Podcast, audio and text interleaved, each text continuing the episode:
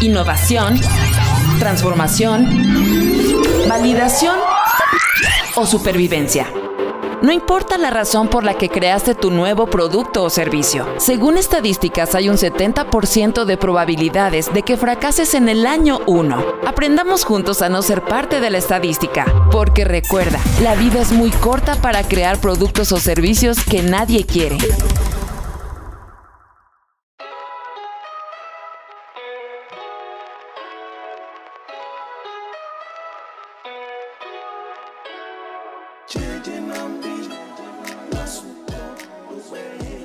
¿Qué tal? Mi nombre es Eduardo Luna y te doy la bienvenida a este podcast titulado La vida es muy corta para crear productos que nadie quiere. Estamos hablando de una herramienta fundamental cuando queremos lanzar una idea. Muchas veces el paso uno de lanzar una idea, ¿cuál es?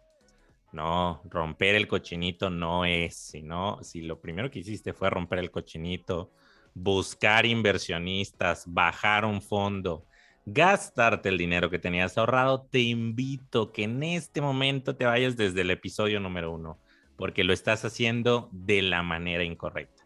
Crear el mínimo producto viable, como me dice Lean Startup, tampoco. Lo primero que tienes que hacer es escribir.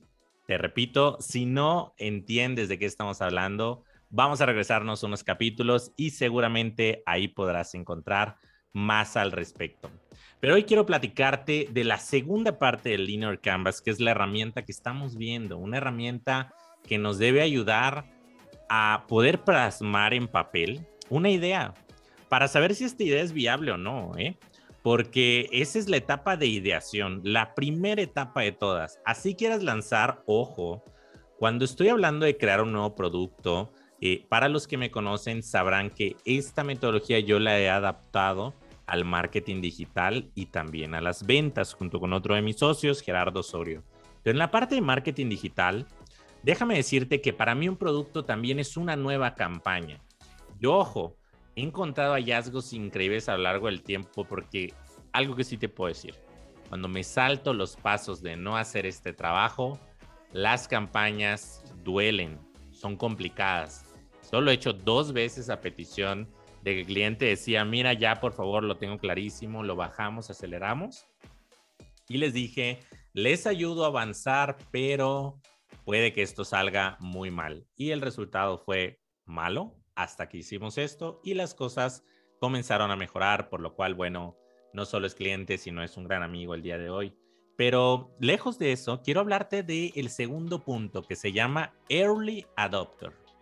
Y ese early adopter lo habrás escuchado si habrás estado en incubadoras, si habrás leído Lean Startup, si habrás trabajado temas de startups en general, creación de nuevas empresas y todo.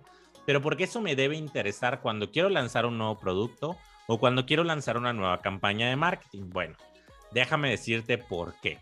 Porque el error allá afuera es que se usa la herramienta llamada Buyer Persona y el buyer persona, yo siempre he dicho, es algo complementario, pero el approach que tiene, personalmente a mí no me gusta y de hecho quienes somos seguidores del Continuous Innovation Framework, decimos no al buyer persona, sí a nuestro Linear Canvas.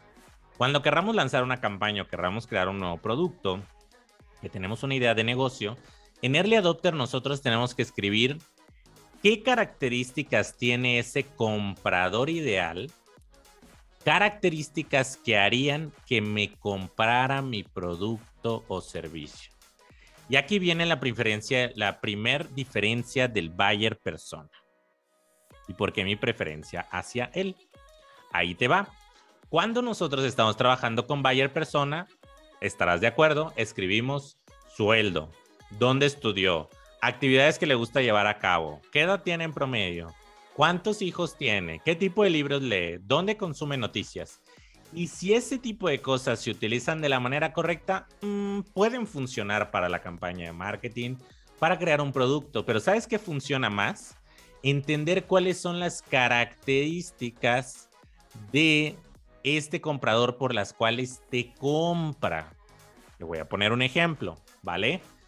Yo, por ejemplo, con mi producto que tengo especializado en temas de ventas a corporativos B2B que venden productos digitales, Si te das cuenta que estamos ya hablando del segmento de usuario, corporativos que tienen modelo de venta B2B de producto digital, es decir, empresas que venden sistemas de recursos humanos, empresas que venden herramientas de ERP, empresas que venden, ahorita tenemos en puerta por ahí, no les puedo platicar mucho, pero una empresa que tiene una tecnología impresionante en todo el tema de modelado 3D, ¿vale? Ese es el tipo de empresas que yo atiendo. ¿Qué características tienen? Número uno, ya probaron y se acabaron su relacionamiento. Estas empresas no están en un momento de seguir creciendo por relacionamiento o no creen en el relacionamiento. ¿Qué quiere decir? Que sí creen en el marketing digital.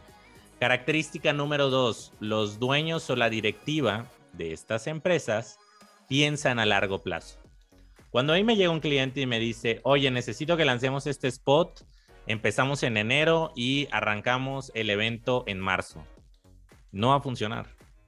Tres meses a veces puede parecer mucho para una empresa, pero para alguien que está tratando de vender 3, 4, 5, 10, 20, 30 millones de dólares anuales, tiene que entender que una campaña de marketing sí se puede lanzar desde enero, pero va a tener que ir mejorando a lo largo del proceso.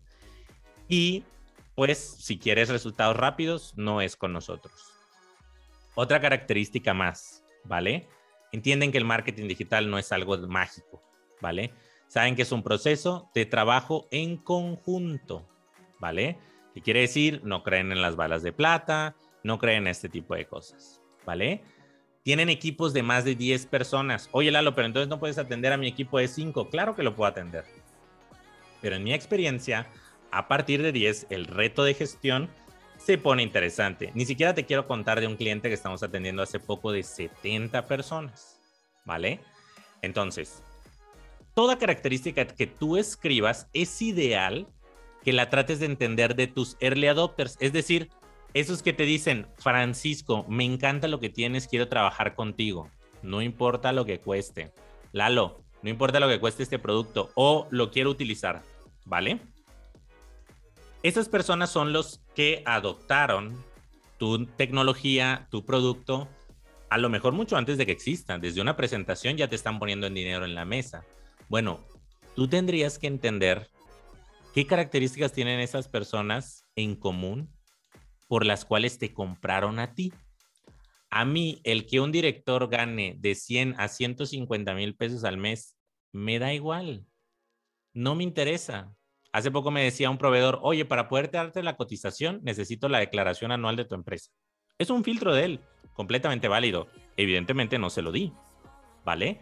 Porque luego él me dijo, dependiendo de lo que tú hayas facturado de manera anual, es como yo te voy a cobrar. Pero no te preocupes, es para poder hacer una alianza que sea lo más beneficiosa para ti. Ajá, sí. Acá en México le llaman, dependiendo el sapo, la pedrada, ¿no? Entonces, em, aquí en este stage, trata en todo momento de escribir cuáles son esas características por las cuales te comprarían. Escríbelas, escribe todas las que se te vengan a la mente para el producto que vas a vender o para el servicio que quieres prestar. Vamos a tomar el ejemplo del podcast pasado. Consultor de negocios. ¿Qué características pueden tener los tipos de clientes a un consultor de negocios? Por ejemplo, que facturen más de un millón de pesos al mes. Excelente. Ahí ya hicimos a un lado, por ejemplo, restaurantes que acaban de nacer. Ellos todavía no están facturando más de un millón de pesos. De hecho, habrá un mundo enorme de empresas que no facturen más de un millón de pesos. ¿Vale? Entonces, desde ahí, tú empiezas a acotar. Pero la pregunta que te tienes que hacer es, ¿por qué más de un millón de pesos? Bueno, por ejemplo, porque mis servicios cuestan tanto. Ah, bueno, pero eso no quiere decir que si alguien no factura un millón no te lo puede pagar. Ahí ya sería un tema de valor de tu producto, ¿vale? Ah, ok, perfecto. A ver, mm, empresas que los hijos o familia directa del dueño sean quienes estén a cargo de la directiva y no estén logrando los resultados esperados por falta de educación empresarial. Excelente tarjeta. Excelente tarjeta, me encanta. Anota todas, pero en todo momento pregúntate, ok, porque esta característica hace que sí me compren, ¿vale? Yo tengo muy claro que una persona, si yo llego a una presentación y le digo que nuestro plan es a ocho meses, muchas empresas dirían, no, Lalo, la verdad no me interesa. Yo necesito, por ejemplo, otra característica mía. Yo no trabajo con empresas que ven una estrategia de transformar a su equipo de ventas como la salvación a morir. Tampoco una campaña de marketing. ¿Qué quiere decir? Que si esta empresa está en números rojos y literal me dice, oye Lalo, sí te puedo pagar la primera factura, pero la que viene sí dependería de que empecemos a vender. No, no puedo trabajar contigo, perdón, porque me voy a echar encima una situación que tú creaste, no que yo creé. Créeme, te vas a quedar sin muchísimos clientes, te vas a quedar sin muchísimos early adopters que digan tu producto es una basura, tu servicio de marketing es una basura, tu servicio de ventas es una basura. Está bien, tienes que hacer un lado esas cuentas que luego vas a cerrar y te van a dar dolores de cabeza y te van a impedir cerrar cuentas que te hubiesen dejado muchas más cosas. Yo sé que es muy fácil hablar de no te vayas por el tema del dinero.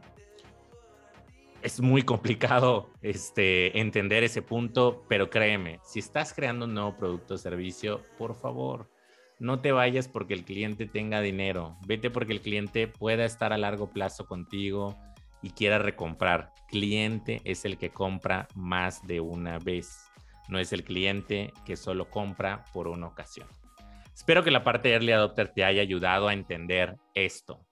La vida es muy corta para crear productos y servicios que nadie quiere y es mucho más corta para perder el tiempo invirtiéndolo en un segmento que no tenía las características adecuadas. Yo perdí años de mi vida con empresas y con segmentos y eligiendo características de Bayer persona que hoy que lo veo digo, wow, lo hubiese reventado con este conocimiento. O tal vez no, tal vez mi madurez empresarial no estaba ahí. Pero quiero compartirte todo esto porque si tú estás en ese proceso de crear un producto o servicio, el que sea, créeme, esta metodología fue creada por Ash Maurya, uno de los más top en el mundo en creación de empresas. Y bueno, ¿qué te puedo decir? Asesor de Airbnb, asesor de Cisco, te espero en mi siguiente podcast y gracias por haberme acompañado el día de hoy.